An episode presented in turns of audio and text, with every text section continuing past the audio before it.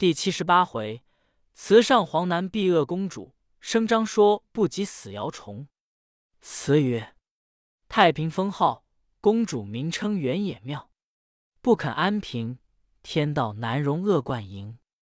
嘉宾恶主，慢说开言遵圣旨，雷死鸿篇，却被亡人算在先。又调剪字木兰花，酒色财气四字，人都离脱不得。而财色二者为尤甚。无论富贵贫贱、聪明愚钝之人，总之好色贪财之念，皆所不免。那贪财的，既爱己之所有，又欲取人之所有，于是被人笼络而不绝。那好色的，不但男好女之色，女亦好男之色。男好女犹可言也，女好男，遂至无耻丧心，灭伦败纪，迷所不为。如武后、韦后、安乐公主、太平公主等是也。且说太平公主与太子隆基共诸为氏，拥立睿宗为帝，甚有功劳。睿宗既重其功，又念她是亲妹，极其怜爱。公主性敏，多权略，凡朝廷之事，睿宗必与她商酌。自宰相以下，进退系其一言。其所引荐之人。昼登青要者甚多，复事谋进者奔趋其门下如是。子薛重行、重敏、重简皆封为王，田园家宅便于积淀。公主护宠善权，骄奢纵欲，似引美貌少年至地，与之淫乱，奸僧会犯，有所最爱。那般以势作威的小人，都要生事扰民。亏得朝中有刚正大臣。如姚崇、宋义被侃侃恶恶，不畏强欲；太子隆基更严明阴察，为群小所畏忌，因此还不敢十分横行。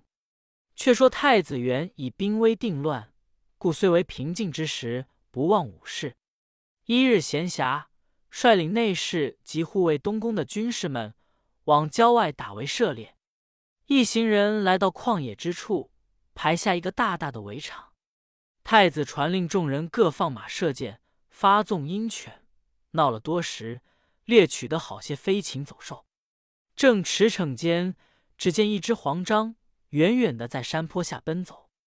太子策马向前，轻射一箭，却射不着。那章儿往前乱跑，太子不舍，紧紧追赶，只赶至一个村落，不见了黄章，但见一个女人在那里采茶。太子勒马问道：“你可曾见有一只黄章跑过去吗？”那女人并不答应，只顾采茶。此时太子只有两个内侍跟随，那内侍便喝道：“吾那妇人好大胆，怎地殿下问你话，竟不回答？”女人不慌不忙，指着茶篮道：“我心只在茶，何有于章也？那只什么殿下？”说罢，便提着篮走进一个柴扉中去了。太子见那女子举止不凡，吩咐内侍不许罗黄，望那柴扉中也甚有优质。正看间，只见一个书生挎着简驴而来。他见太子头戴紫金冠，身披锦袍，知是贵人，忙下驴服谒。内侍道：“此即东宫千岁也。”书生叩拜道。村僻愚人，不知殿下驾临，失于后迎，岂赐宽宥？太子道：“孤因初恋，偶尔至此。”因指着柴扉内问道：“此即亲所居耶？”书生道：“臣暂居于此，虽草庐荒陋，倘殿下鞍马劳倦，略衣驻足，实为荣幸。”太子闻言，欣然下马。进了柴扉，见花石参差，庭阶优雅，草堂之上，图书满案，囊琴匣剑，排设楚楚。太子满心欢喜，坐定便问书生何姓何名。书生答道：“臣姓王，名居，原籍河南人。”太子道：“官清气宇轩昂，门庭雅饬，定然家世，请见采茶之父。”言笑不苟，想极亲之妻也。”王居顿首道：“村妇无知，失于应对，罪当万死。”太子笑道：“卿家祭夜采茶，必善烹茶，信假一杯解渴。”王居领命，忙进去取。太子偶翻看他案上书籍，见书中夹着一纸，乃姚崇劝他出仕，写与他的手札。其略云：“足下奇才异能，予所忍之，诚实利剑，此其会矣。若终为运馈之藏，自弃其才能于无用。”非所望于有志之士也。一言劝驾，庶几幡然。太子看罢，仍旧把纸夹在书中，想到此人与姚崇相知，为姚崇所识赏，必是个奇人。少请，王居捧出茶来献上。太子饮了一杯，赐王居坐了，问道：“世子怀才遇事，正需及时出世。”如何却遁迹山野？王居道：“大凡世人出处，不可苟且，须审时度势，必可以得行其志，方可一出。臣妾闻古人易退难进之节，不敢轻于求是，非故为高隐以傲世也。”太子点首道：“清真可云有品节之事矣。”正闲话间，那些涉猎人马轰然而至。太子便起身出门，王居拜送于门外。太子上马，珍重而别，不在话下。且说太平公主为记太子英明，谋欲废之，日夜尽缠于睿宗，说太子许多不是处，又妄为太子私结人心，图为不轨。睿宗心中怀疑，一日坐于便殿，密与侍臣为安时道：“晋文中外多倾心太子。”轻宜察之。为安时道：“陛下安得此亡国之言？此必太平公主之谋也。太子人民孝友，有功社稷，愿陛下无惑于谗人。”睿宗悚然道：“朕知之矣。自此谗说不得行。太平公主阴谋愈急，使人散布流言，云幕下当有兵变。睿宗闻之。”谓侍臣道：“数者言五日内必有急兵入宫，卿等可为朕备之。”张说奏道：“此必奸人造言，欲离建东宫耳。陛下若使太子监国，则流言自息矣。”姚崇义奏道：“张说所言，真社稷之计，愿陛下从之。”睿宗依奏，即日下诏，命太子监理国事。太子既受命监国，便遣使臣赍礼往聘王居入朝。王居不敢违命，即同使臣来见。时太子正与姚崇在内殿议事，王居入至殿庭，故意迂行缓步。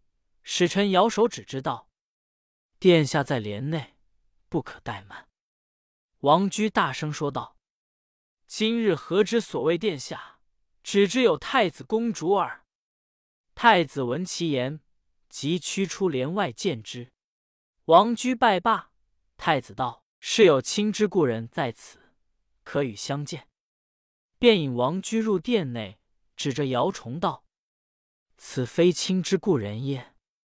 王居道：“姚崇时与臣有交易，不识殿下何由知之？”太子笑道：“前日在卿家。”案头见有姚卿手札，故知之耳。其手札中所言，卿今能从之否？王居顿首道：“臣非不遇事，特为遇之急耳。今蒙殿下恩遇，敢不置身图报？但陈情者所言，殿下亦闻之乎？”太子道：“闻之。”王居应奏道：“太平公主擅权淫纵，所宠奸僧会犯。”世事横行，道路侧目。公主凶狠无比，朝臣多为之用，将谋不利于殿下，何可不早为之计？姚崇道：“王居出质，即能尽此忠言，此臣所以乐与交也。”太子道：“所言良是，但吾父皇只此一妹，若有伤残，恐亏孝道。”王居道：“孝之大者，当以安社稷宗庙为事，岂顾小节？”太子点头道：“当徐图之。”遂命王居为东宫侍班，常与祭事。太极元年七月，有彗星出于西方，入太微。太平公主使术士上密启于睿宗道：“会所以除旧不新，且逼近帝座。此心有变，皇太子将作天子，一欲违背。欲以此激动睿宗，重伤太子。那知睿宗正因天象事变。”心怀恐惧，闻术士所言，反欣然道：“天象如此，天意可知，传得米哉，无志绝矣。”遂降诏传位太子。太平公主大惊，力谏以为不可。太子亦上表故辞，睿宗皆不听，则于八月吉日，命太子即皇帝位，是为玄宗皇帝，尊睿宗为太上皇。立妃王氏为皇后，改太极元年为先天元年，重用姚崇、宋景备，以王居为中书侍郎，处忧治民，政事一心，天下欣然望治。只有太平公主仍是上皇之事，自为不法。玄宗稍近一之，公主大恨，遂与朝臣萧志忠、岑熙、窦怀珍、崔实等结为党员。私相谋划，欲缴上皇旨废帝而别立新君，密诏示欲陆相先同谋。相先大骇，连声道：“不可不可！此何等事？辄敢妄为也！”公主道：“弃长立幼，以为不顺，况又失德，废之何害？”相先道：“既以功立，必以罪废。今上新立。”天下向顺，彼无失德，何罪可废？相先不敢欲闻。言罢，拂衣而出。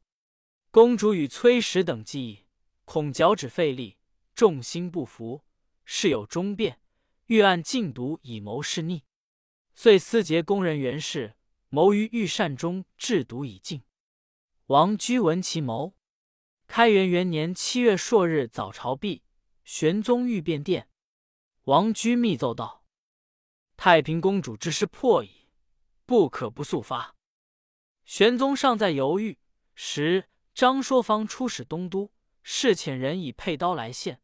长史崔日用奏道：“说之献刀，欲陛下行事决断耳。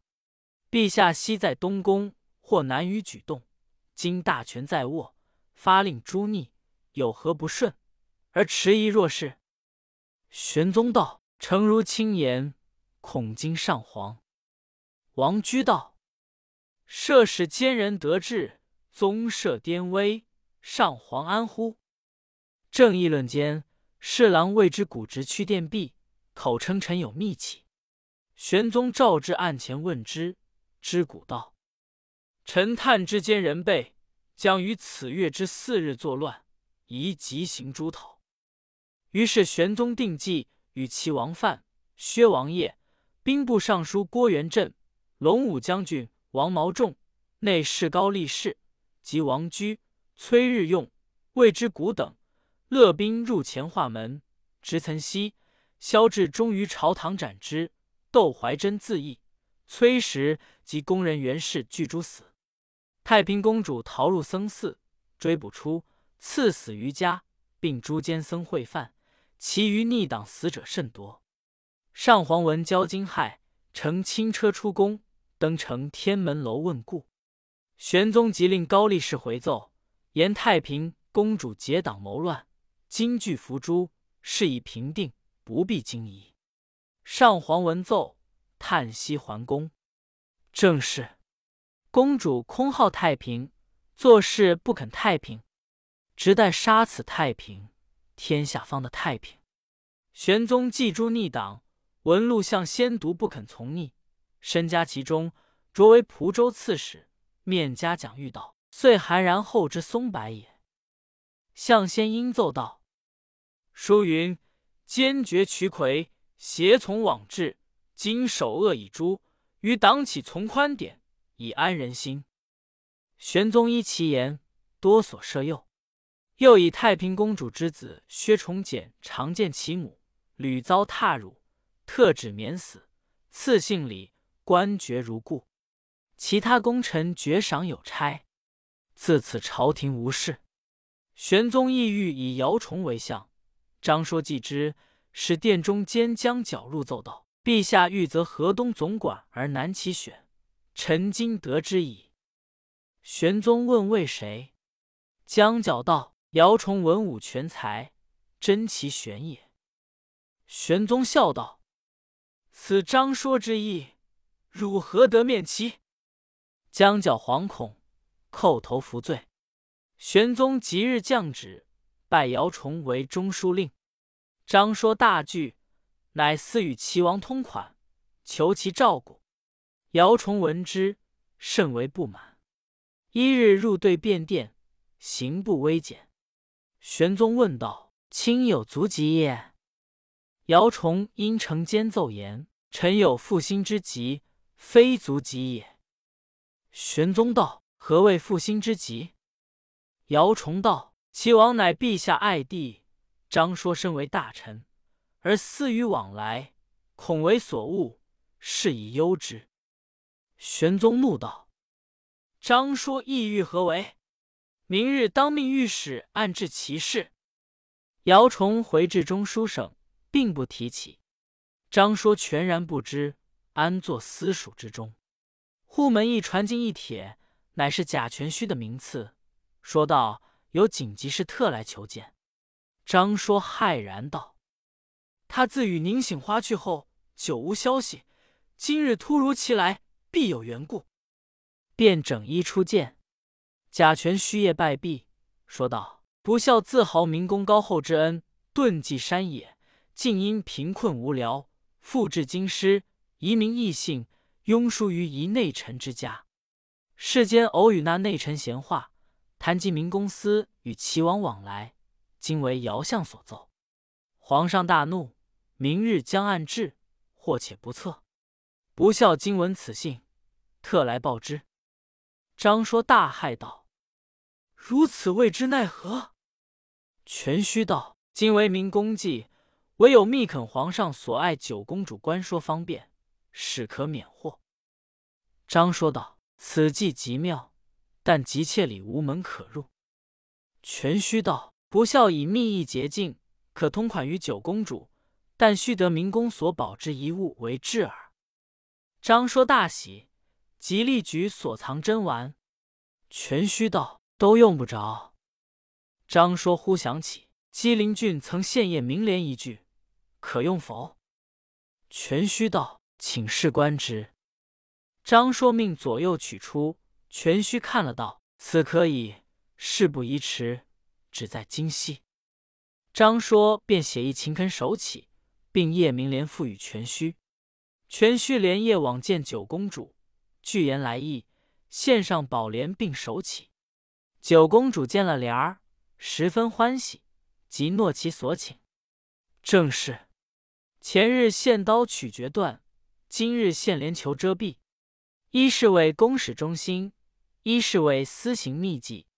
明日九公主入宫见驾，玄宗已传旨，折御史中丞同赴中书省纠问张说私交亲王之故。九公主奏道：张说昔为东宫侍臣。有维持调护之功，今不宜亲加谴责。且若以以通齐王之故，使人暗问，恐王感不安，大非吾皇上平日有爱之意。原来玄宗于兄弟之情最笃，常为长枕大被，与诸王同卧，平日在宫中相叙，指行家人礼。薛王患病，玄宗亲为煎药，吹火焚虚，左右失惊。玄宗道。但愿王因此药而急愈，无需何足惜。其有爱如此，当闻九公主之言，恻然动念，即命高力士至中书省宣谕免纠，左迁张说为相州刺史。张说深感贾全虚之德，欲后酬之，谁知全虚更不复来见，亦无处寻访他，真其人也。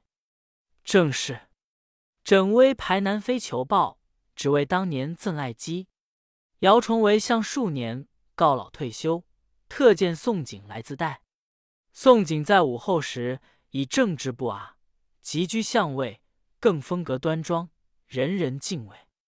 那时内臣高力士、贤就使王毛仲居以诛乱有功，德幸于上。王毛仲又以木马翻术，加开府仪同三司，荣宠无比。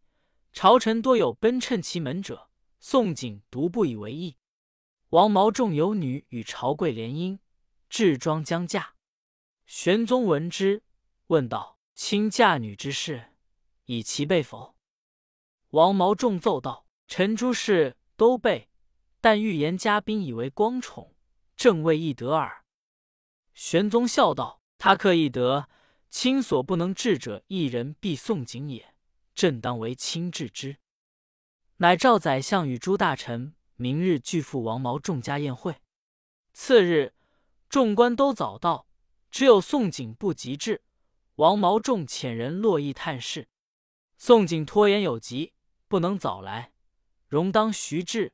众官只得静坐恭候，直至午后方才来到，且。不与主人及众客讲礼，先命取酒来，执怀在手，说道：“今日奉诏来此饮酒，当先谢恩。”遂北面拜罢，举杯而饮，饮不尽一杯，忽大呼腹痛，不能就席，向众官一揖，即升车而去。王毛仲十分惭愧，奈他刚正肃着，朝廷所礼敬，无可如何，只得敢怒而不敢言。但与众官饮宴，至晚而散。正是：做主故须责宾，做宾更须则主。恶兵固不可逢，恶主更难与处。后王毛仲恃宠而骄，与高力士有隙。其妻新产一子，至三朝，玄宗遣高力士姬真意赐之，且受新产之而五品官。毛仲虽然谢恩，心甚样样。抱那小儿出来与力士看，说道：“此儿岂不堪做三品官业？”力士默然不答，回宫复命，将此言奏闻，在天上谢恶言语。玄宗大怒道：“此贼受朕深恩，却敢如此愿望！”遂降旨削其官爵，流窜远州。力士又使人截告他许多骄横不法之事，奉旨赐死。此事后话，且说姚崇罢相之后，以梁国公之封爵，退居私地。至开元九年间，享受已高，偶感风寒，染成一病，严医调治，全然无效。平生不信世道二教，不许家人祈祷。过了几日，病势已重，自知不能复愈，乃呼其子至榻前，口授仪表一道。劝朝廷罢冗员，修制度，及兵戈，进一端，官以九任，法宜从宽，洋洋数百言，皆为治之要道。急欲写奏进，又将家事嘱咐一番，一命身故之后，不可依世俗例，严请僧道追修名福，永着为家法。其子一一受命，乃至临终，又对其子说道：“我为相数年。”虽无甚功业，然人都称我为旧时宰相，所言所行亦颇多可述。我死之后，这篇墓碑文字须得大手笔为之，方可传于后世。当今所推文章宗将，为章说耳，但他与我不睦。若竟妄求他文字，他必推言不肯。你可依我计，待我死后，你须把些珍玩之物。陈设于灵座之侧，他闻父必来吊唁。若见此珍玩不顾而去，是他记我旧怨，将图报复，甚可忧也。他若逐渐把弄，有爱献之意，你便说先人所遗之物，尽数送与他，即求他作碑文，他必欣然许允。你便求他速作，待他文字一到，随即乐时，一面便进城预览方妙。此人性贪多智，而见事稍迟，若不即日镌刻，他必追悔，定欲改作。既经预览，则不可复改。且其文中既多赞语，后虽欲寻瑕摘疵，以图报复亦不能矣。记之，记之。言罢，瞑目而视。公子必勇哀号，随即表奏朝廷，复告辽属，治理丧具。大殓祭毕，便设墓受吊，在朝各官都来祭奠。张说实为集贤院学士，亦具祭礼来吊。公子遵依一命。欲将许多古玩珍奇之物排列灵座旁边桌上。张说既吊毕，公子叩嗓拜谢。张说忽见座旁桌上排列许多珍玩，因指问道：“设此何意？”公子道：“此皆先父平日爱玩者，守则所存，故陈设于此。”张说道：“令先公所爱，必非常物。”遂走进桌上，逐渐取来细看，啧啧称赏。公子道：“此数物不足公先生亲玩，若不嫌笔，当奉供案头。”张说欣然道：“众诚雅意，但岂可夺令先公所好？”公子道：“先生为先父之友，先父今日若在，岂惜一赠？且先父曾有遗言。”欲求先生大笔为作墓道碑文，倘不令珠玉，则先父死且不朽，不孝方当衔节图报，区区完好之威，和族妇道？说罢，哭拜于地。张说扶起道：“捉笔何足为重？既蒙主意，敢不于杨胜美？”公子再拜称谢。张说别去。公子进厕所陈设之物。遣人送与，又托人婉转求其速作碑文，欲使石公莫就石碑一座，只等碑文镌刻。张说既受了姚公子所赠，心中欢喜，遂作了一篇绝好的碑文，文中极赞姚崇人品相业，并叙自己平日爱慕轻浮之意。文才脱稿，恰好姚公子遣人来领，因便赋予来人。公子得了文字，令石公。连夜捐于碑上，正欲进城预览，士高力士奉旨来取姚崇生时所作文字。公子乘机便将张说这篇碑文托他转达于上。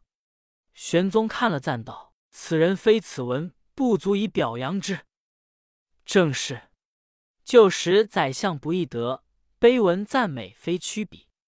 可惜张公多受贿，难说私民三代直。